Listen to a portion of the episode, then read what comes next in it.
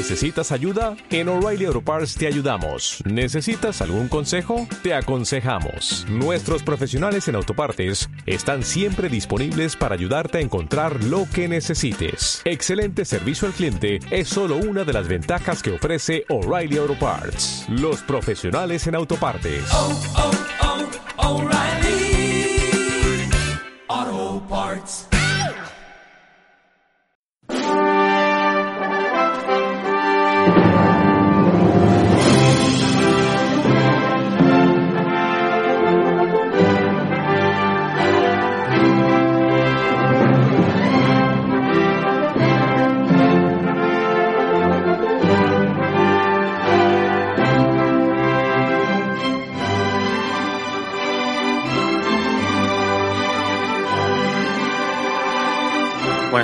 Estamos en la Universidad Utopía, en Radio Utopía, en el 107.3 de la FM y en www.radioutopía.org.es y hoy tenemos de nuevo un programa de nuestros compañeros del grupo Histopía.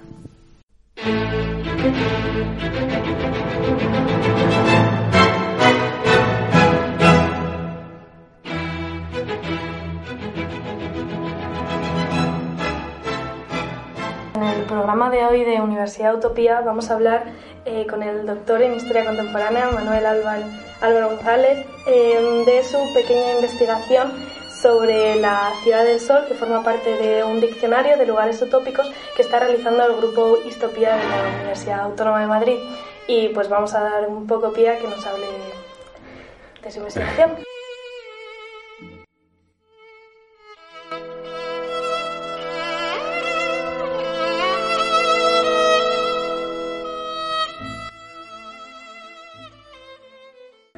Buenas tardes a todos. Eh, efectivamente, yo la pequeña investigación que, que he llevado a cabo ha sido sobre la utopía de- del dominico Tommaso Campanella, La ciudad del sol. Eh, se suele considerar, digamos, un- una de las más importantes de, de una época en que el género utópico empieza a arrancar fundamentalmente con la utopía de Thomas More y con, con la Atlántida de, de Bacon, eh, dentro de lo que son las, las utopías modernas. El- me gustaría empezar int- introduciendo al autor, que es un personaje bastante curioso, eh, Tommaso Campanella. Tommaso Campanella, estamos hablando de fundamentalmente principios del siglo XVII, es un hombre que tuvo una vida bastante complicada, bastante compleja, hasta el punto de que incluso la propia Marguerite Yourcenar eh, llegó a afirmar de que le interesaría en algún momento escribir una novela sobre su vida, si bien, bueno, pues nunca, nunca la llevó a cabo. Eh, estamos hablando de un, de un dominico de la región de Calabria, una región muy, muy pobre que pertenecía al reino de Nápoles, que a su vez pertenecía a la, monarquía hispánica, que debido a un poco de suerte y a mm, su prodigiosa memoria, eh, sí que pudo estudiar, pudo formarse, eh, gracias a que bueno, fue acept- aceptado dentro de la orden de los dominicos. Eh, si bien fue conocido como el eterno imprudente, porque a lo largo de toda su vida mantuvo una oposición, digamos, a los principios más fundamentales de su tiempo. Él a lo largo de toda su obra eh, defendió un sistema político muy diferente del que, del que imperaba en la época. Él, bueno, pues eh, anhelaba pues, la existencia de, de una monarquía universal, pensando fundamentalmente primero en España, que era la, la más importante, y luego en Francia, eh, eso sí, tutelada por el Papa. Y un poco esas ideas las, las, planteó, las planteó a lo largo de su obra, pero también tuvo una repercusión muy importante en la, en la Ciudad del Sol, que bueno, es, es un poco la, la obra de la que he venido a hablar aquí hoy. ¿Podrías explicarnos, Manuel, cuáles son las grandes características o los grandes rasgos que dibuja Tommaso Campanella en su utopía? Perfectamente.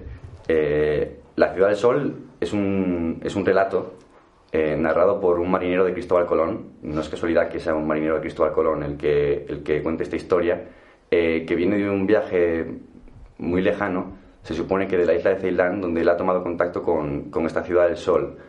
Una ciudad que ya llama la atención por su extraña morfología, está formada, formada en círculos eh, piramidales y un poco por, por todos los principios que la rigen. Eh, se le ha llegado un poco a, a, definir como una teocracia comunista, en el sentido de que la élite política la forma pues, pues una élite sacerdotal eh, y la propiedad privada está, dis, está disuelta. Campanella dice explícitamente que tanto la propiedad privada como, como la familia eh, serían pues, un, origen de, desigualdades. Él sostenía que, bueno, que en esta ciudad del, del Sol eh, los niños no, no, pertenecían a sus padres, pertenecían a, la, ciudad del Sol, a la, comunidad, y que incluso lo que era un poco la, procreación, recuperando un poco unas ideas de, Platón, de, de, los libros de la República de las Leyes, estaban perfectamente dirigidos, y luego la educación, todos estaban educados, también estaba dirigido un poco para el perfeccionamiento eh, de los habitantes, mm, un poco de, una manera para garantizar, digamos, la mayor igualdad a la hora de, bueno, pues de tener acceso al, al conocimiento, que fue una de las cuestiones que más le, que más le preocupó a él. Bueno, os recuerdo a todos que estamos aquí en el programa eh, eh, de Universidad Utopía, entrevistando a Manuel Álvaro González. Eh, hemos hablado ya unos cuantos, Gabriel Gutiérrez, Luis Toledo, yo, Jesús de Felipe. Y Manuel, siguiendo con, con, la misma línea de, de, preguntas, sorprende un poco que esta, esta idea de ciudad ideal que tiene, que tiene Campanella eh, nos recuerde mucho a eh, otras, otras ideas similares más recientes en el tiempo. Parece ser, como tú eh, escribes, que, que, bueno, que se le concede una importancia clave a la educación, a la igualdad, a, la necesidad de que todo el mundo colabore para el bien común. Estas son ideas que nos recuerdan un poco a, a otras utopías más recientes. Mm, ¿A, qué crees que se debe esto? efectivamente, una cuestión que puede llamar muchísimo la atención de, esta obra es que los problemas que Campanella trata eh, nos pueden decir mucho a la sociedad actual. Él estaba muy preocupado por la desigualdad, él está muy preocupado por, por la educación, él está muy preocupado porque, digamos, lo que era el poder político estaba veado a la mayor parte de la población. ahora, a la hora de ofrecer soluciones, eh, sí que nos pueden parecer bastante extrañas en el sentido de que él participa de un esquema mental eh, muy lejano del nuestro. Eh, nosotros, por más que lo estemos cuestionando, no dejamos de ser herederos de esa tradición de las revoluciones liberales de los siglos XVIII y XIX y las culturas políticas de nuestra época, de la época contemporánea, aún a día de hoy se siguen nutriendo de ideas como la idea de nación, una idea de progreso, una idea racionalista de libertad, eh, que eran ideas que a él pues le eran totalmente ajenas. En ese sentido sí que, sí que es bastante interesante y bueno, pues no deja de llamar la atención, pues eh, por ejemplo, cómo él concibe el poder político. Él defendía que el que fuesen unos sacerdotes no dejaba de ser lo más justo, porque los sacerdotes son los más formados.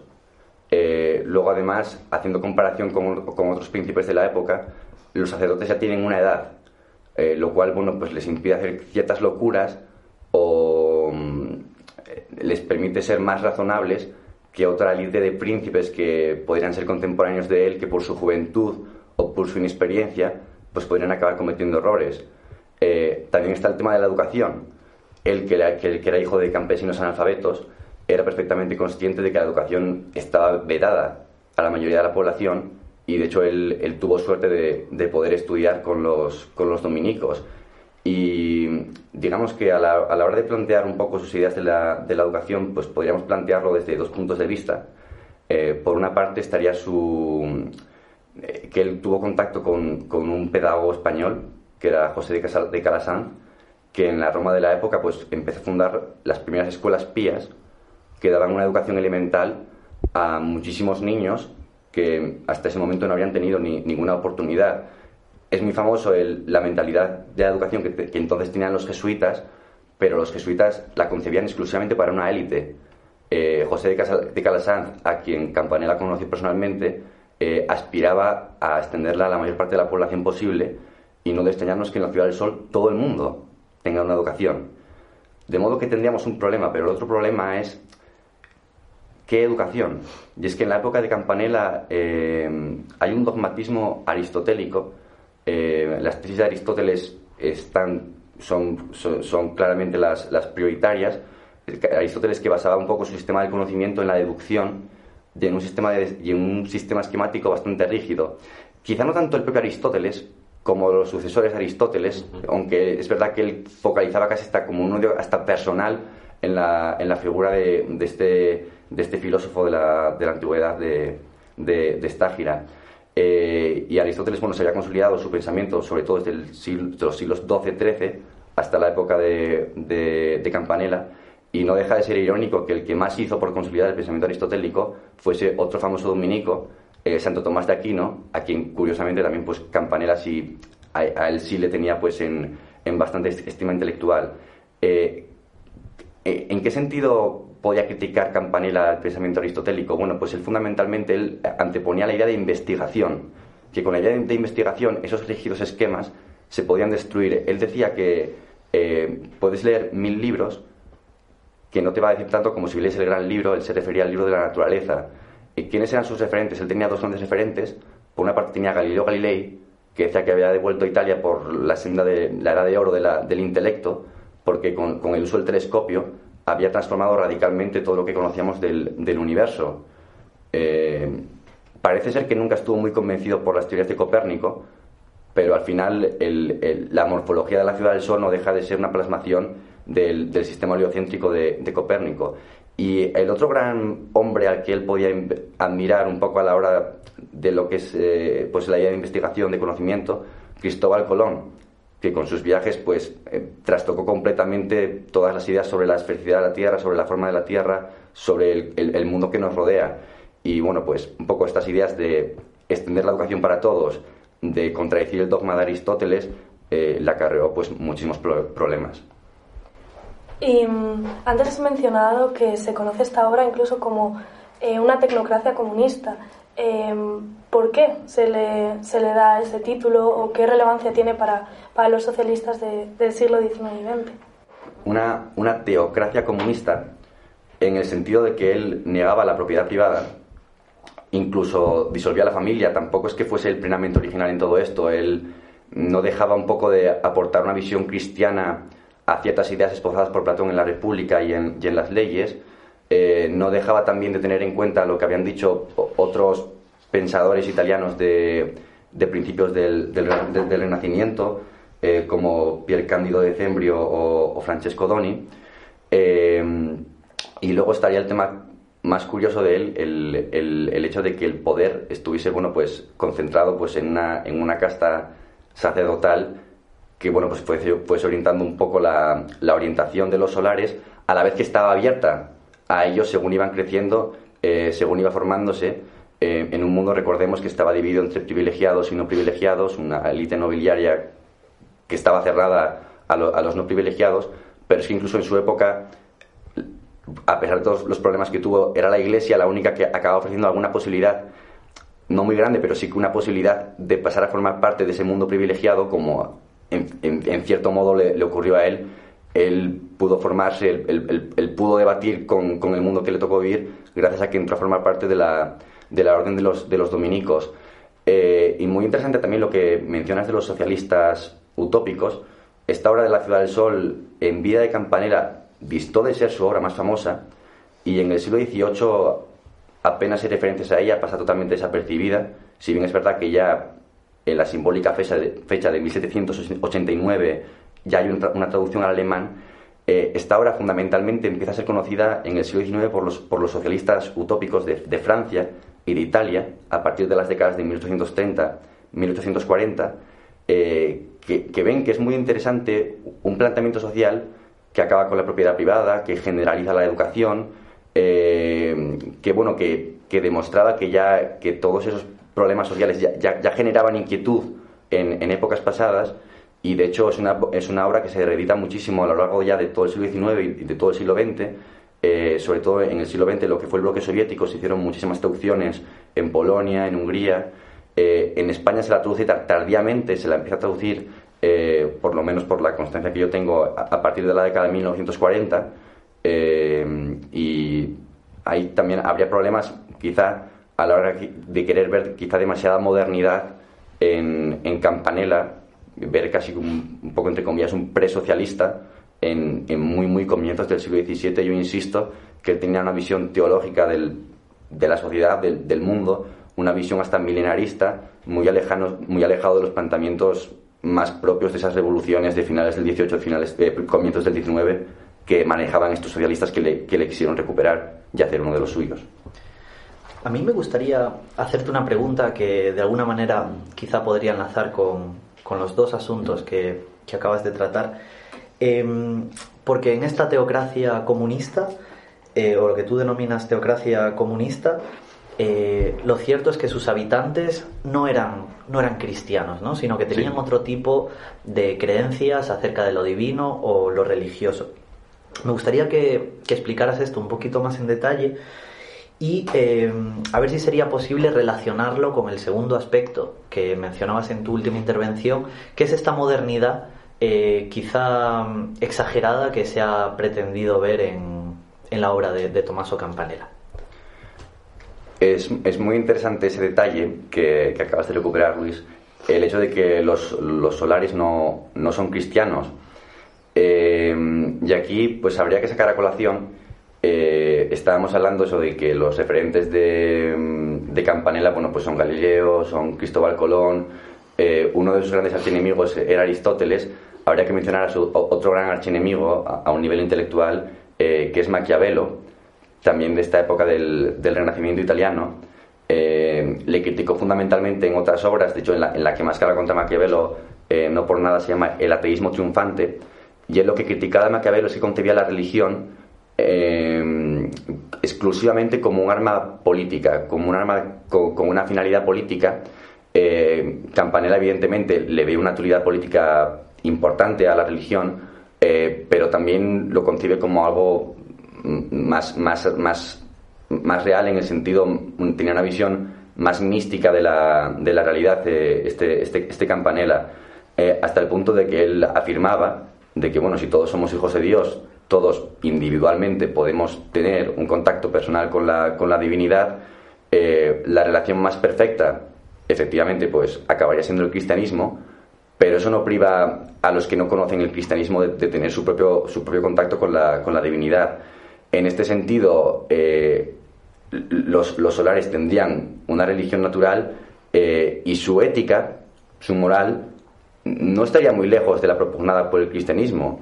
Y ahí tendríamos otro de los problemas que tuvo Campanella ya de antes de que lo encerrasen en, la Inquisición durante, durante casi 30 años, eh, de que esta visión de la religión, claro, acaba, eh, es cierto, Campanella sostenía que el Papa tenía que tener un poder político muy importante dentro de esa idea que tenía de la monarquía universal, pero con esta visión de, la religión está abriendo la puerta de la salvación de las almas a gente no cristiana. Eso es un problema grave. Luego, además, Campanella lo acaban encerrando porque él en, en 1599 él participa, participa seriamente en una, en una revuelta en Calabria, en una revuelta formada sobre todo contra la nobleza de la, de la región, eh, y en esa revuelta parece ser que esperaban contar con algún tipo de apoyo turco. Entonces se, se fueron acumulando, de hecho, él decir que sal, salvó la vida porque mantuvo la sangre fría en los interrogatorios y se fingió loco, a pesar de que, bueno, de que sufrió unas torturas eh, francamente desagradables, pero al final sí que pudo darse por loco y, y ya en la cárcel un poco cuando, cuando consigue escribir la, la, Ciudad del Sol. En cuanto a lo del tema de la, de la visión moderna, exactamente a qué te querías referir con una visión moderna de la religión.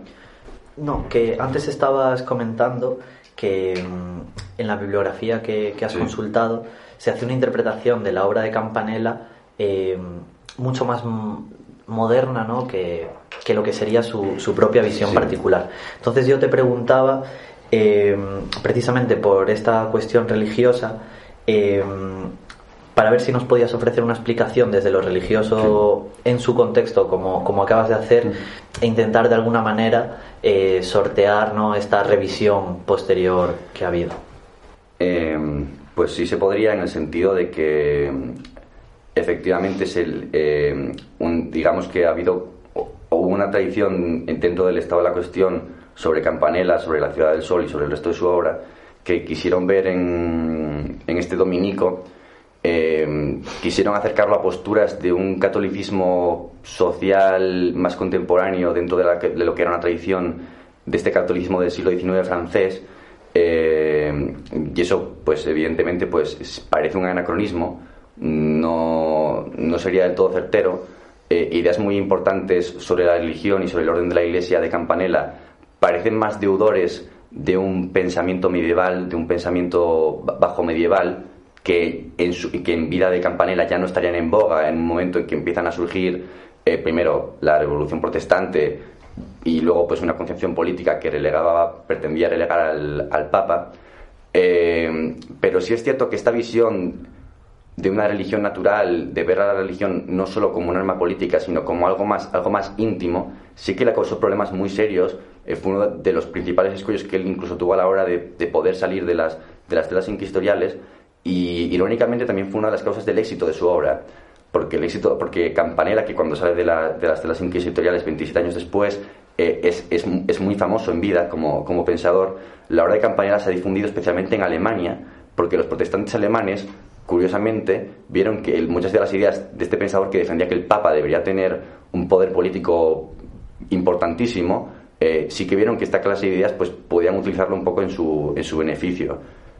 Y de hecho, no, no creo que vaya a pronunciar bien el nombre, pero eso fue un, personaje alemán, Kaspar Skop, si se pronuncia así, no, no sé cómo se pronuncia, eh, pero fue un poco el, el, que más le ayudó a la hora, sobre todo en los primeros años, de difundir su obra. De hecho, también, como detalle, recordar eh, la primera vers versión de, de, La Ciudad del Sol, la en italiano, eh, pero no se publica hasta 20 años después, estamos hablando de principios del siglo XVII, en Frankfurt, y ya para que se pueda entender, para que los alemanes lo puedan entender, se publica en latín. Bueno, en relación con lo que nos estabas contando ahora mismo, eh, has mencionado, antes has mencionado muchas cosas ¿no? sí, sí. Eh, y de, de, de, las cuales se puede hablar mucho. Eh, esta pues oposición o al menos crítica que hace a la tradición aristotélica sí. tiene algo que ver con, con mm, una percepción, con una corriente de pensamiento dentro de la Iglesia que tiene que ver con, con Agustín de Hipona y la interpretación sí. de Platón. Sí. Y esa corriente eh, en la época de Campanella ya está más asociada a la, a la reforma protestante, ¿verdad? En, entonces tú en tu trabajo hablas de que Campanella comparte lo que se ha venido llamando agustinismo político. ¿no? Um, ¿En qué medida eh, esa tradición agustinista que está relacionada con Platón Hmm. se refleja luego en la práctica de, de esa ciudad imaginaria. Se reflejaría un poco en la, en la práctica de esta ciudad imaginaria. Eh, ese agustinismo político del que estábamos hablando lo refleja sobre todo ya más en, en otras obras, eh, como, en la, como en la monarquía hispánica. Eh, esa idea un poco de establecer estrechos lazos entre el poder civil y el poder religioso. Eh, estábamos hablando antes de esta entrevista que eso, que digamos que dos, dos líderes políticos que sí que establecía como modélicos por la relación que habían establecido con la Iglesia, pues eran Carlo Magno, fundamentalmente Carlo Magno, y también Constantino el Grande, que bueno, incluso durante muchísimo tiempo la Iglesia defendió que Constantino les, había legado les había legado la, ciudad de Roma en, en, la famosa donación de, Constantino. Eh, y es que esa idea de que de, la, de la, monarquía universal hay que ponerlo también un poco en contexto. Estamos en una época de cambios muy importantes. Eh, insisto, él es de principios del siglo XVII, lo que le precede son, son cambios drásticos en la, en la Europa del momento. Aparte del descubrimiento de América, en Europa se forma un poder muy extenso, que es el imperio de Carlos V, que también las relaciones que de hecho que tiene Carlos V con Roma son, son bastante complicadas, de hecho incluso se llega a saquear eh, la ciudad de Roma y luego pues posteriormente también el, eh, de, el imperio de, de Felipe II.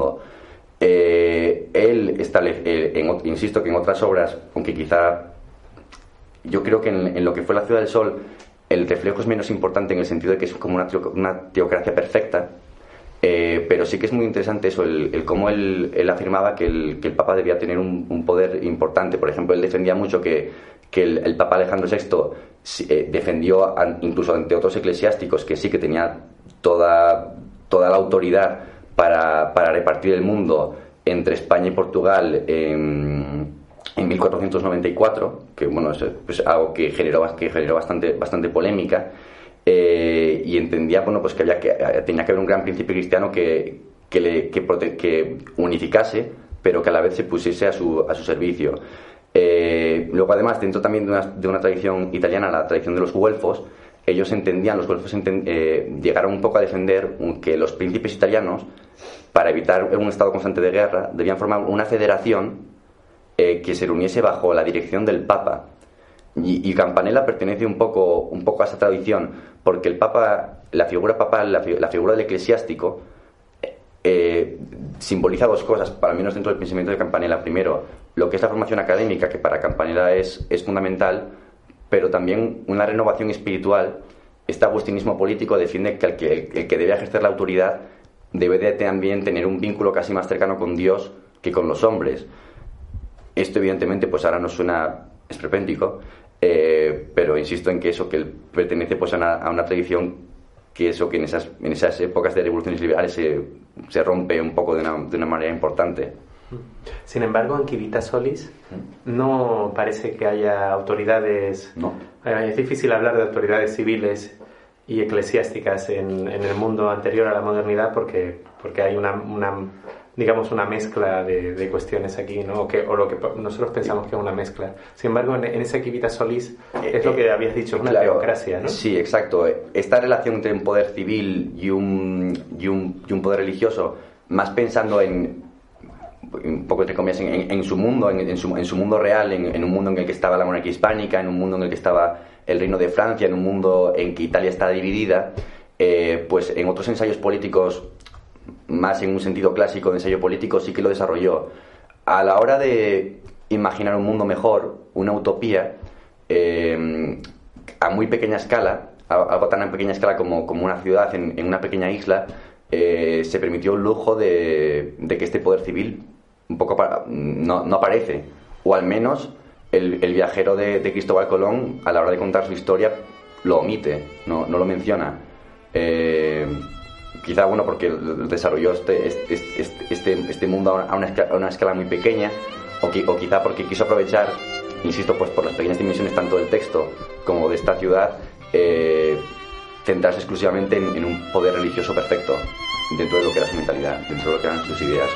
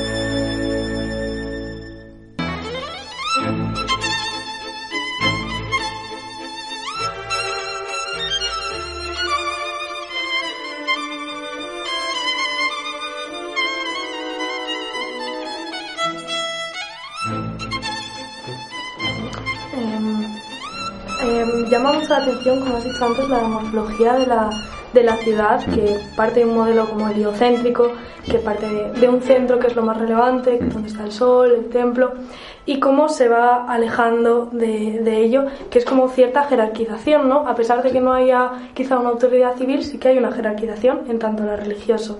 Pero yo me pregunto si esa jerarquización se plasmaba también en los, en los individuos eh, y con respecto a eso también eh, quería preguntarte sobre si se diferenciaba en algo el papel eh, otorgado a mujeres hombres o si no había ni siquiera esa diferenciación o un poco eso.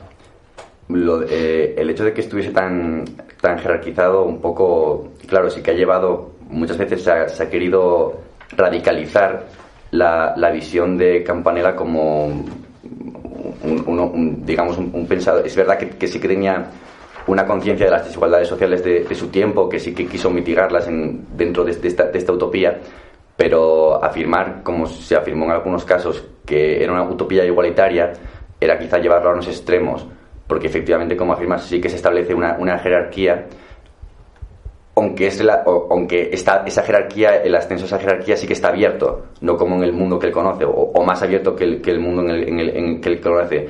Eh, esta forma piramidal eh, permite un control.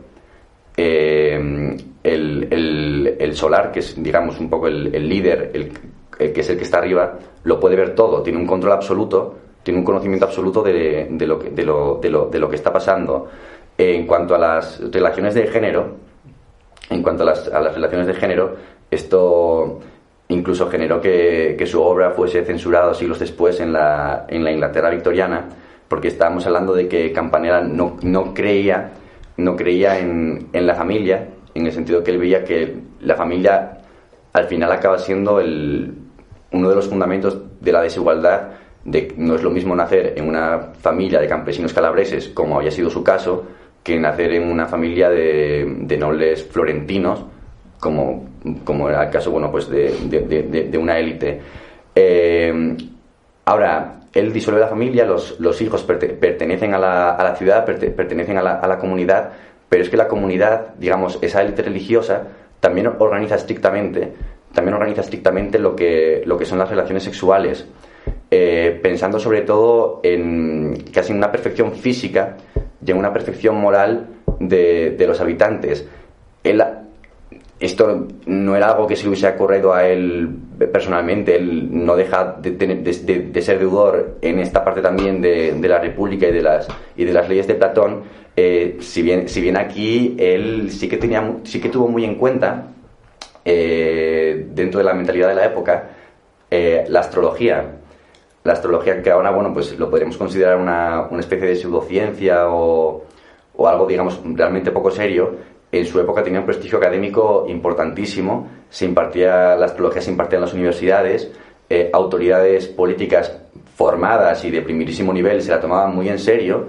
Cuando digo de primerísimo nivel estoy pensando en el rey de Francia, estoy pensando en algunos papas como, como Urbano VIII, el, propio Campanella el propio Campanella le daba una importancia real a la astrología y por eso, bueno, pues a la hora un poco de dirigir lo que era la, procreación, pues tenía esto muy en cuenta.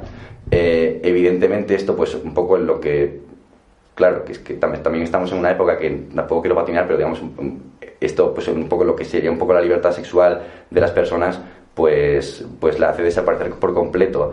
Él, si, dejó, si dejaba un margen, él defendía que, que él entendía perfectamente la, naturaleza humana y que, dentro de, los, rígidos márgenes a la hora de, de, controlar, de controlar la procreación, eh, sí que los, los, chicos sí que podían tener pues eh, relaciones, eh, pero con mujeres que fuesen probadamente estériles o que, o que estuviesen ya embarazadas, digamos, para que dentro de un cierto control pues no, no pudiesen romper digamos, lo que era el, el, este, este, control de la, de la, procreación. Pero vamos, entonces ahí, ahí estaría un poco el, el, cómo, el cómo él veía un poco el, el control de las, de las relaciones entre, entre hombres y mujeres, por supuesto también lo que era, digamos, eh, la homosexualidad, el onanismo, había que combatir contra eso y por eso dejar ese margen de que puedan estar pues con mujeres embarazadas, por ejemplo. Ya, os digo que, es, es, es no, suena, no suena pero responde a un, a, un, vamos, a unas ideas que es que... Pero los problemas, lo, lo curioso es que los problemas eran los mismos que, que nos podemos enfrentar nosotros hoy día.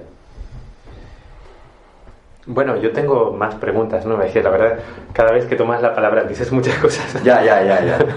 Pero insisto en que eso, esto forma parte de una pequeña investigación, yo me podré equivocar en muchas cosas, pero bueno, es, es, interesante para hablar y para debatir sobre este curioso personaje. Tan, tan pequeña no parece, ¿no? Porque eh, hay muchos factores y muchos asuntos que mencionas. Sí. bueno, hay una pregunta que quizás es, es muy obvia y a lo mejor la podríamos haber hecho antes y es eh, la cuestión del nombre. Eh, ¿Por qué se llama así? Eh, al parecer hay, varias teorías ¿no? que podrían explicar ese nombre. Mm, ¿Qué, nos puedes contar? Bueno, pues retomando una vez más su fascinación por, por Galileo, eh, recordar una vez más que él es de los pocos católicos que defiende a Galileo públicamente, que recordemos que Galileo pues eh, tuvo incluso que renegar de, de, muchas, de sus ideas. Eh, estamos en una época también en que el sistema heliocéntrico se, se, empieza a discutir. Este, no recuerdo exacta, la fecha exacta, pero si, no, no, creo que no, no hierro mucho si digo que, la Iglesia Católica las, teorías heliocéntricas de Copérnico las condena oficialmente en 1616 o al menos en la década de 1610, o sea, ya después de que, de que Campanella haya escrito por lo menos la primera versión en italiano de, de, la, de la, Ciudad del Sol. Eh, pero luego también, aparte de esta, de esta época en que bueno, se empieza a hablar de que el Sol es el centro del universo y, no es la Tierra, eh, respondiendo a, una tradición más, más filosófica, eh, el término Heliópolis, el término Heliópolis dentro de lo que era la escuela estoica, muy tenida en cuenta siempre dentro del, cristianismo, el término Heliópolis haría referencia a una ciudad ideal eh, que funcionase bien, que, no tuviese unas desigualdades, unas desigualdades por lo menos eh, verdaderamente importantes, pues probablemente tuvo, tuvo esto en cuenta. quizá tuvo en cuenta también eh, cierta, eh, cierta tradición de la antigüedad clásica que hablaba de una isla del sol que estaba cerca de la costa etíope, pues que quizá, quizá él también tuvo esto en cuenta pues a la, hora de, darle un nombre. Eh, aunque insisto, fundamentalmente tanto por la forma que tiene la ciudad y por, por, los debates científicos en los que él está interesante, muy interesado, seguramente la idea que tenga es pues, Galileo y Copérnico. Pero él, él no ofreció una explicación no. donde explícitamente explica. No, no, y, no, no, ofreció una explicación de, de, por, de, por, qué se llama así y insisto mucho en que sus obras que más debate generaron, en su, eh, esta obra generó debate, pero fundamentalmente las que la que más debate generó es el de la monarquía hispánica, en el que hablaba eso de esa relación de establecer una monarquía universal sostenida tanto por el rey de España como por el, como por el Papa de Roma entonces él, nunca dijo la, llamé así por esto, pero bueno, se, ha, entendido. También se han querido ver referencias quizá en, algún pasaje de Isaías, un poco entendiendo que al ser un dominico, pues era heredero de, esas tradiciones y pues probablemente lo, tuvo en cuenta. Isaías, la Biblia. Sí, sí. Pues tengo más preguntas. continúa, continúa. Em, eh, él, bueno, eh, ah, Campanella es casi, casi contemporáneo de, otra, de otros autores que empiezan a encontrar atractivo hablar de, una isla perdida en el océano donde hay gente muy extraña que se organiza de manera muy rara y que mm, esa organización pues muestra que, hay una diversidad humana mm, eh, impensable hasta esos momentos. Mm, ¿Cuál sería la relación o, ¿qué, tipo de comparación podríamos hacer entre la ciudad del sol y la utopía de Tomás Moro? Por lo, Perdona, en comparación quiero decir, ¿qué diferencias ves entre ambas mm. y, y qué similitudes? Aparte de la evidente de ser una isla. Sí.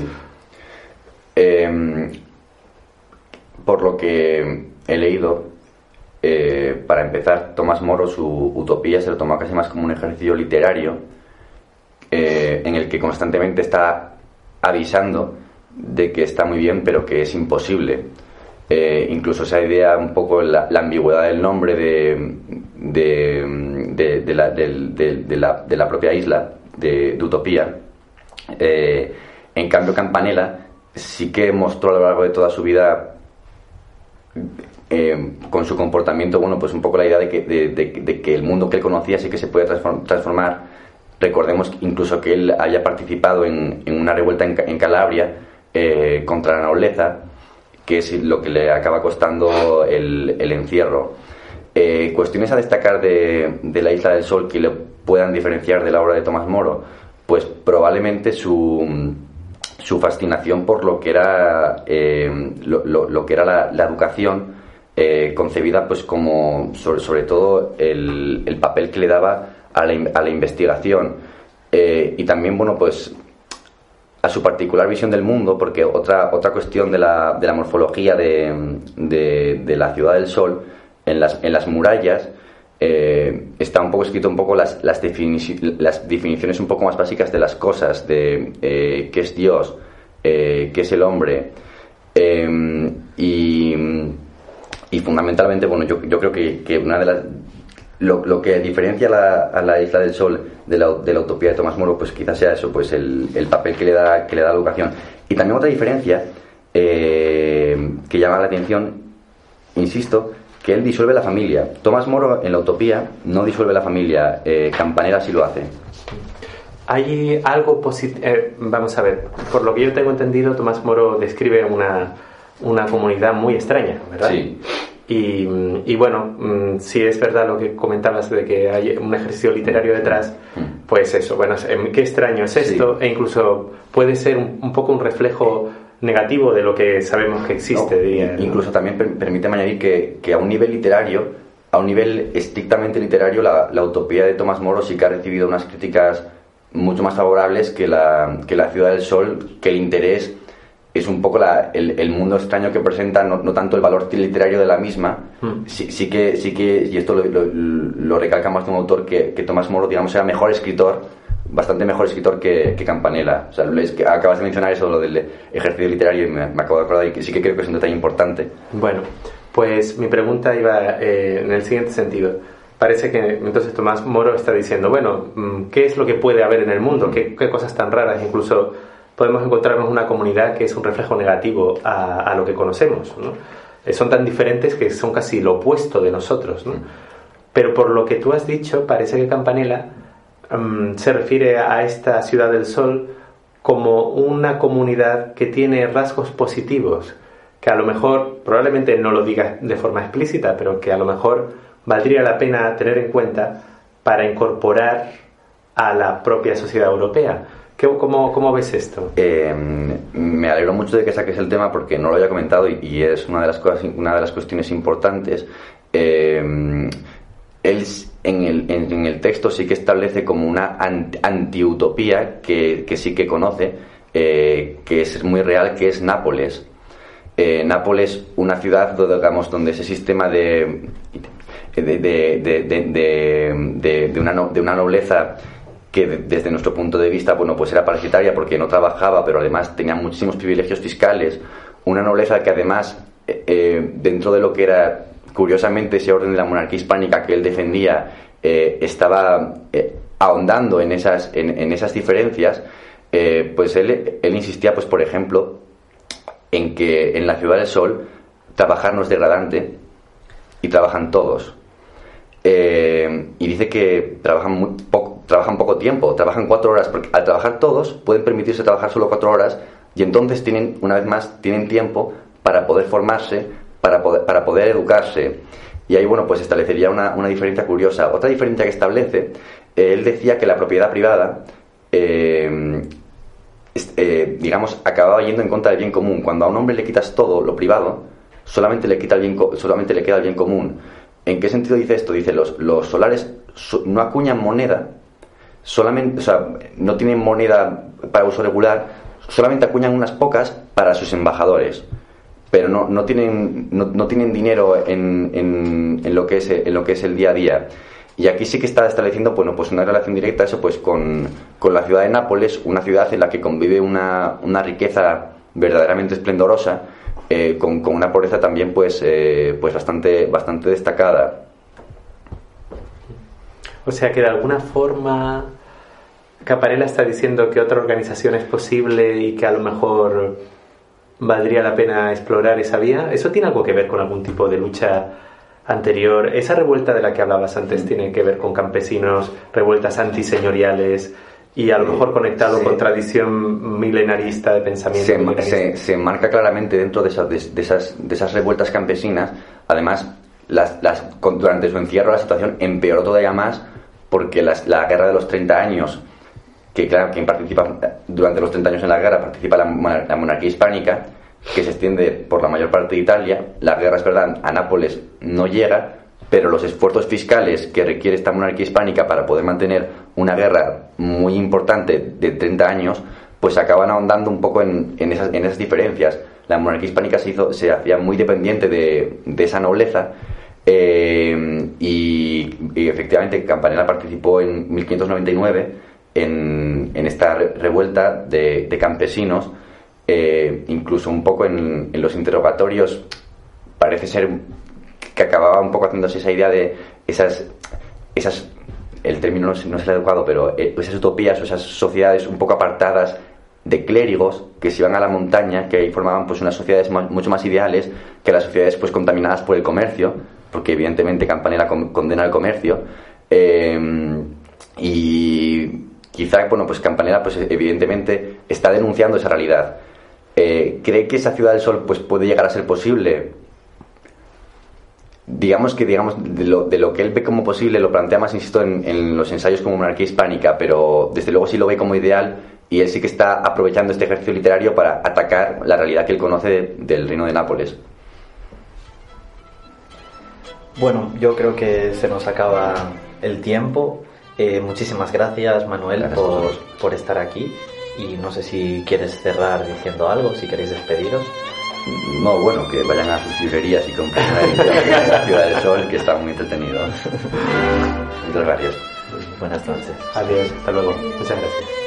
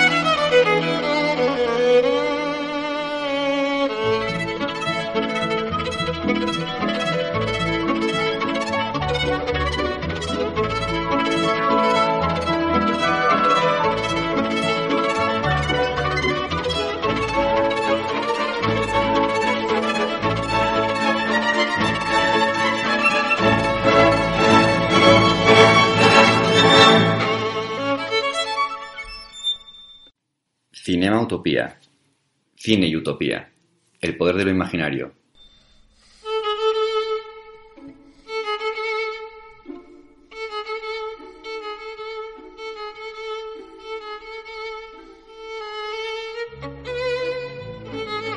Si, si digo la palabra utopías eh, o distopías, que es el primer producto cultural que se te viene a la cabeza, desde obras de teatro, de cine, eh, videojuegos, ¿Qué es lo primero que?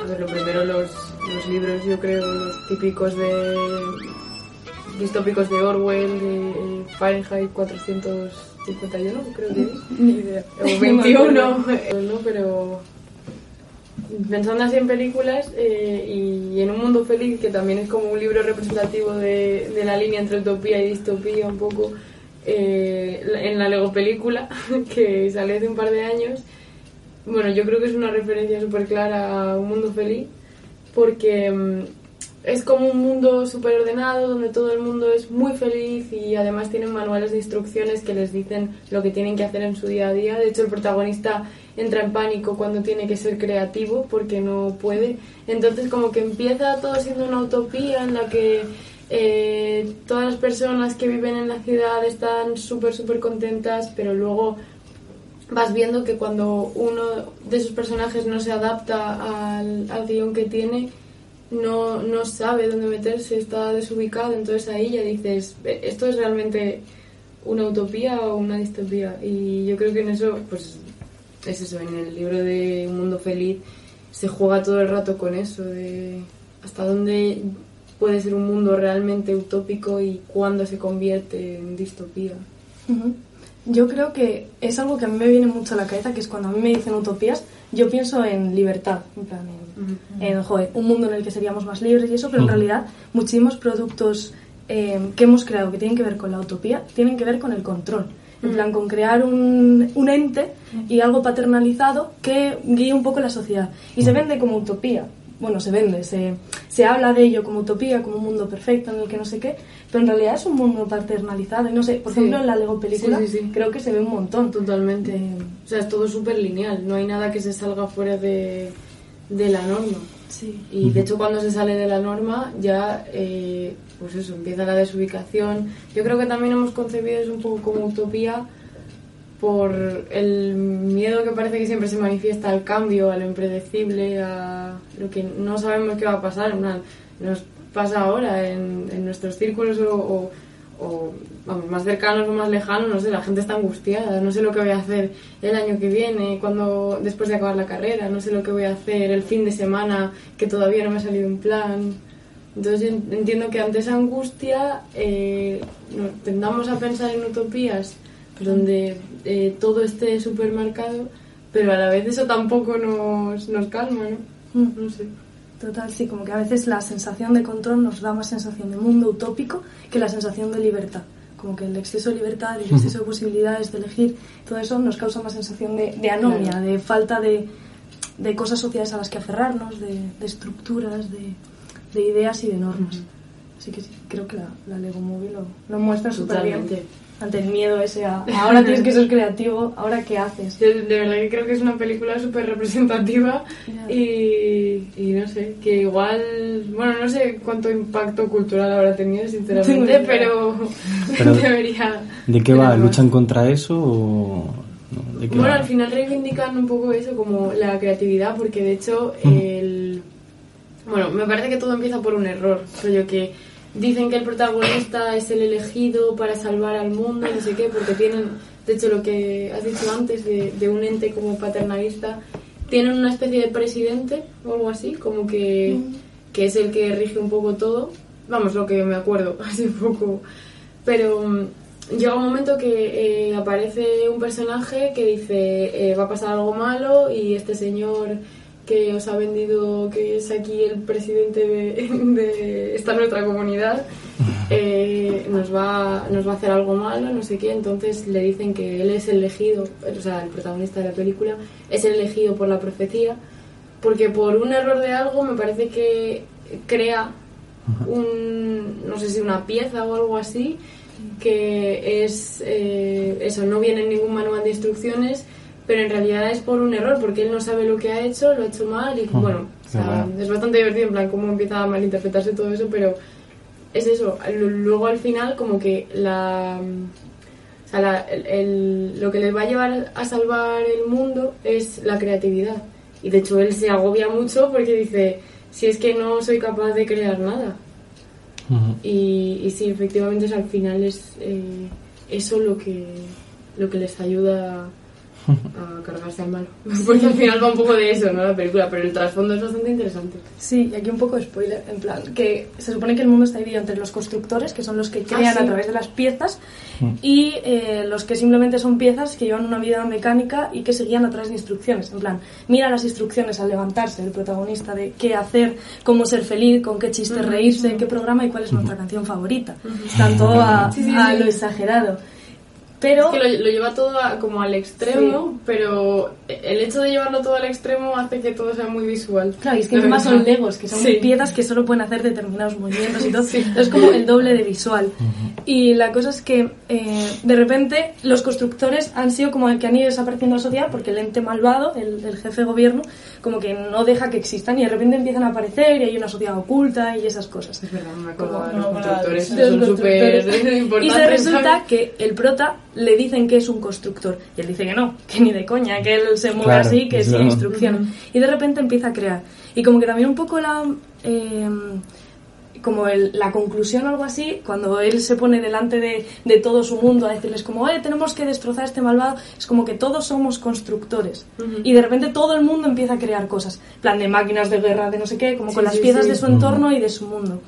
Entonces también como la imaginación es ese arma de, de Total. emancipa- de emancipación y de lucha contra, contra un poder. Y yo creo que, bueno, al ser Legos es todavía mucho más gráfico porque tiene mucho que ver también cuando eh, a, a un niño está, pues eso, mismamente jugando a un Lego y le pone alas a un caballo o, o a, o a un contenedor de basura y le dices, no, eso no se hace así. Pues no, o sea, ¿Por ¿por qué qué? no? Porque en el manual de instrucciones viene que se hace de otra manera. Sí. No sé, y a lo mejor tú estás creando otra cosa. Sí, como que nuestra utopía es ese mundo concreto, perfecto, que sabe las instrucciones, Sí. que es muy bonito, pero que obviamente causa el malestar, o al menos a los protas en esa peli, es que encima es una movida más grande porque los legos en realidad los está moviendo un niño, que está movilizando el juego de legos de su padre que no le deja jugar con ellos. Anda. Y se ha ido su padre y él está jugando con todo, y ha creado el prota, y ha creado los constructores. Entonces, como que encima hay un ente más grande que te dice que tú solo puedes ser pues como un muñeco de Lego o que puedes ser constructor.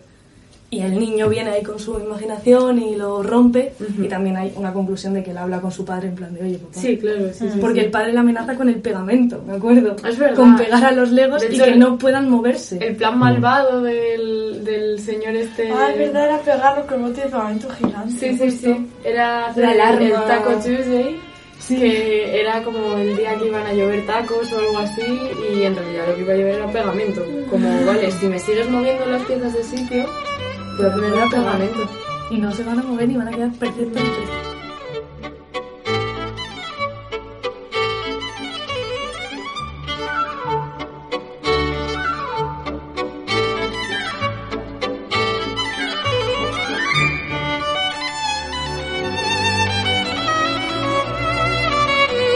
Finalizamos el programa de hoy de Universidad Utopía agradeciendo a todas nuestras colaboradoras y colaboradores el haber realizado una gran cantidad de materiales que ha permitido un programa muy diverso que esperamos que hayan disfrutado y nos vemos hasta el próximo programa.